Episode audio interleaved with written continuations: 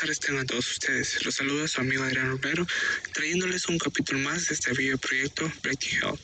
En esta ocasión les traigo unos invitados de lujo para que podamos conocer un poco más de este tema, un poco más sobre el época. Demos la bienvenida al doctor Hugo Alberto Espinosa Cruz y a la doctora Montserrat Sala Rodríguez. Hola, este, muchas gracias. Primeramente, muchas gracias por la invitación. Soy el doctor Hugo Alberto Espinosa Cruz médico general, egresado ya hace tres años de la Universidad Autónoma de Chiapas, del UNACH. Egresé en el año 2017, en el 2018 cursé mi internado en la ciudad de Monterrey, en un hospital general de zona, IMSS. En el 2019 hice mi servicio social en una comunidad de, de Chiapas, una comunidad rural de Los Altos, Sinacantán, Chiapas y actualmente me estoy preparando para realizar mi examen nacional de residencias médicas. Y como te digo, muchas gracias por tomarnos en cuenta y aportarles un poquito de los conocimientos. Buenas tardes, soy Montserrat Sala Rodríguez, soy médico cirujano partero, estudié en la Universidad de Monterrey, después cursé mi internado eh, en el IMSS, en un hospital general de zona, aquí en Monterrey, Posteriormente hice mi servicio social y actualmente estoy cursando la especialidad de anestesiología. Soy R1 en el Hospital Cristus Moversa en Monterrey. Gracias por, su, por otorgarnos este, este tiempo, ¿no? que sabemos que un médico siempre tiene la vida muy ocupada. Pues, para comenzar, ¿qué, ¿qué, nos pueden decir de, de las enfermedades respiratorias? Pues bueno, las enfermedades respiratorias, como su nombre lo dice, son aquellas que afectan las vías respiratorias. Puede afectar tanto las vías respiratorias altas como las vías respiratorias bajas, o sea, la nariz, los bronquios, el ¿no? Estas se pueden dividir en dos, en enfermedades respiratorias agudas y en enfermedades respiratorias crónicas. En enfermedades respiratorias agudas, pues sería desde una simple gripa, rinitis, catarro, eh, una neumonía, mientras que en enfermedades crónicas, pues bien. Y es, es este, muy importante destacar que pues una enfermedad nos los pueden dar tanto factores ambientales como también este, patógenos, ya sean por bacterias o por virus, como actualmente estamos, en la, estamos viviendo esta pandemia en la actualidad que pues el del COVID 19, que es un virus que nos está afectando principalmente a las vías respiratorias. Sí, ok. Estas enfermedades tienen un, una relación debido al consumo del dióxido de carbono por la expansión del consumo de la leña.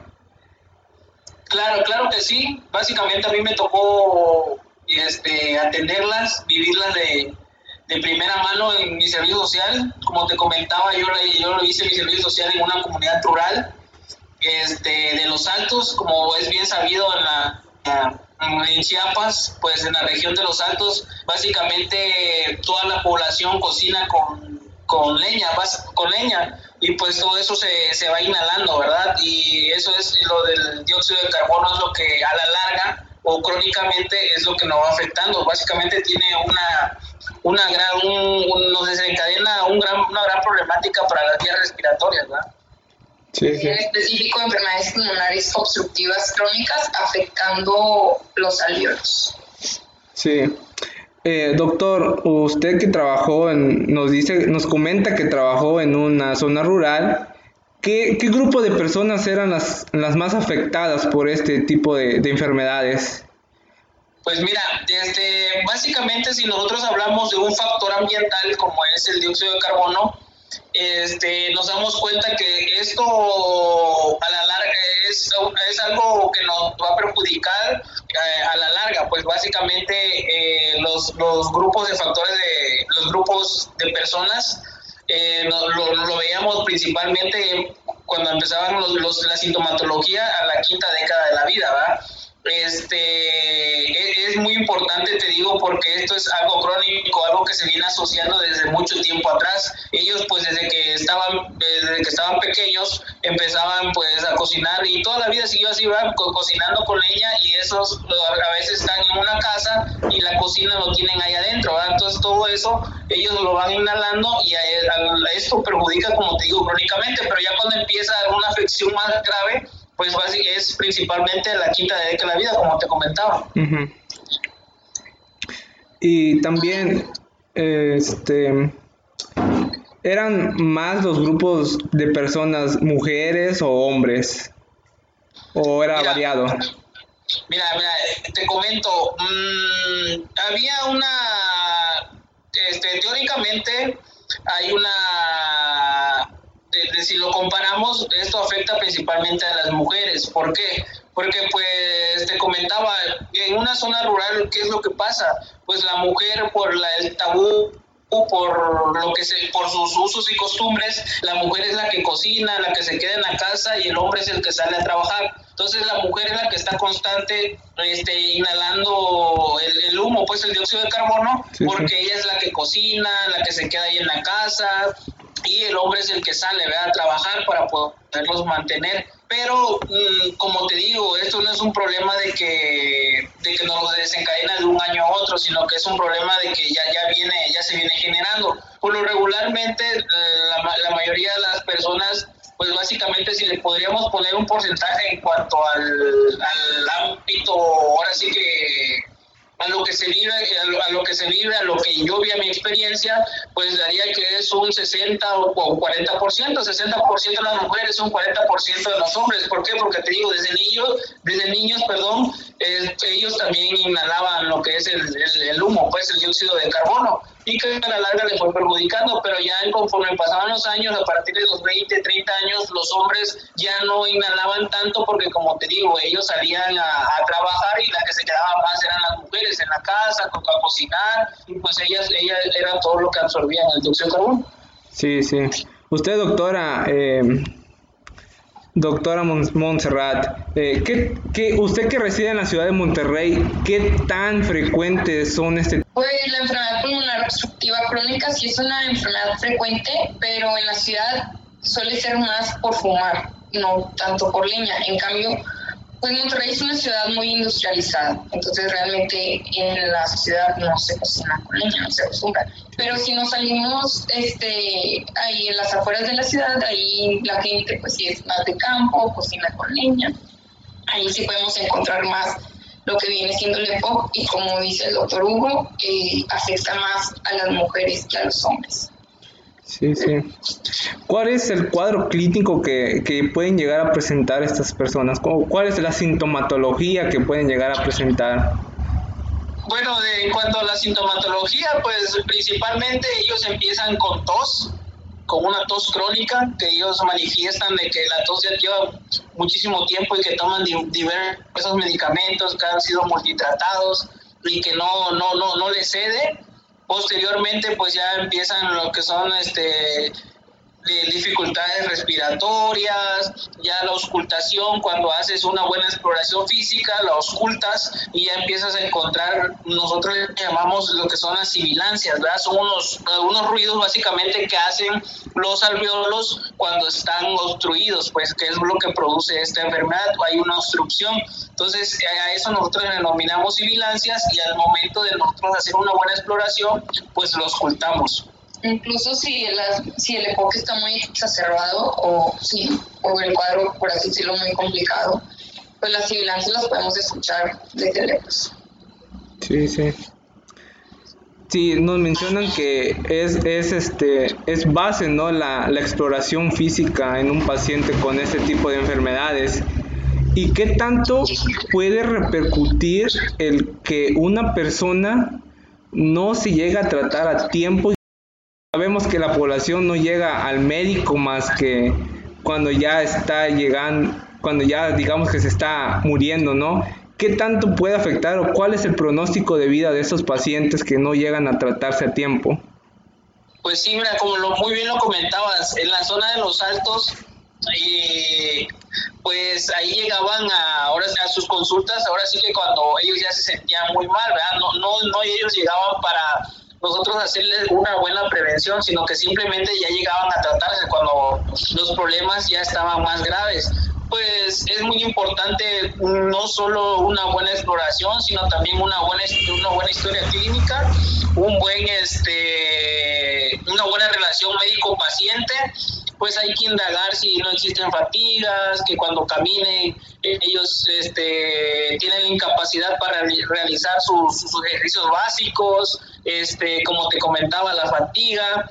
Eh, y pues eh, tienen depende como te como te menciono depende en qué grado o de, de, la, de, de esta enfermedad o qué tan avanzada está cuando ellos llegan. Pero el pronóstico, pues, en un paciente ya afectado con una enfermedad obstructiva crónica es bastante reservado, ¿verdad? Este, no, no, no es un pronóstico muy bueno porque a la larga, pues, esto ocasiona, esto mismo que, ocasiona la obstrucción, los, los alveolos o los pulmones se protegen, empiezan a producir moco y ese moco a veces causa más obstrucción, ¿verdad? Entonces, es una, es algo muy, muy importante que, pues, como, como lo comentabas, ¿verdad? Es algo que, que pues sí, sí no, nos afecta mucho y que esto también sirva para que todas esas personas pues de, conforme la, la, pandemia que hoy estamos viviendo, pues también tengamos esa, nosotros por, por sí mismos tengamos esa esa, esa, esa capacidad de poder por lo menos ir a, checarnos con un médico, principalmente si tenemos los factores de riesgo, que eso es algo muy importante que hay que, hay que, que, hay, que, hay que hablar ¿no? de los factores de riesgo porque es lo que nos, nos desencadena la, pues esta patología. Eh, a los pacientes que peor les va, que tienen peor pronóstico, pues son pacientes, por ejemplo, en este caso, pacientes asmáticos, pacientes con un POC. Por lo tanto, hay que hacer, pues hay que tener un buen control de esta enfermedad de base siempre. Y ahorita que está la pandemia, pues con mayor razón, ¿no? Y como decía mi compañero Hugo, el doctor Hugo, eh, que realizándonos en la pregunta anterior, eh, parte de la problemática de la es que se va creando muchas secreciones. Por lo tanto, la enfermedad se agudiza con enfermedades infecciosas, o sea, respiratorias agudas. Sí, sí. Ya para ir culminando con esta eh, entrevista, ¿qué medidas de prevención les pueden dar a la gente para, para reducir ¿no? el, el, el impacto de estas enfermedades? Eh, invitarlos a que pues la cocina lo aparten un poco más de donde está la habitación, de donde está... O en el patio. Ajá, exacto, para que así el humo tenga un desfogue básicamente que también eso causa una contaminación, causa un smog que también nosotros estamos inhalando diariamente y también a la larga causa un problema respiratorio. Pero pues aquí lo importante es erradicar ahora sí la problemática de base que es eso, ¿verdad? invitarlos a que pues no, ya no, no, no cocinen con, con humo de leña, te digo, y de dejar los malos hábitos, por ejemplo el cigarro, es, es algo muy importante. Sí, así es. Entonces ha llegado a la culminación esta entrevista. ¿Alguna otra recomendación, algunas palabras que le quieran dar a la población para, para que sigan cuidándose, ¿no? Y más que nada dejar el consumo o, o cocinar, ¿no? como dijo el doctor Hugo, cocinar en, en espacios abiertos o si en el dado caso que no tengan un lugar abierto, pues abrir eh, ventanas, puertas o tener la, la, mejor ventilación posible para evitar este tipo de enfermedades y tener más muertes por este tipo de, de, patologías, ¿no? Claro que sí, algo que se nos estaba pasando, pues como mi, mi compañera, la doctora mencionó, pues a veces es muy difícil, o sea, personas que ya, ya, sabemos que son personas de bajos recursos que tengan, pues, para poner alguna estufa eléctrica, con gas, pues ellos mejor prefieren, pues, cocinar con, con leña, ¿verdad?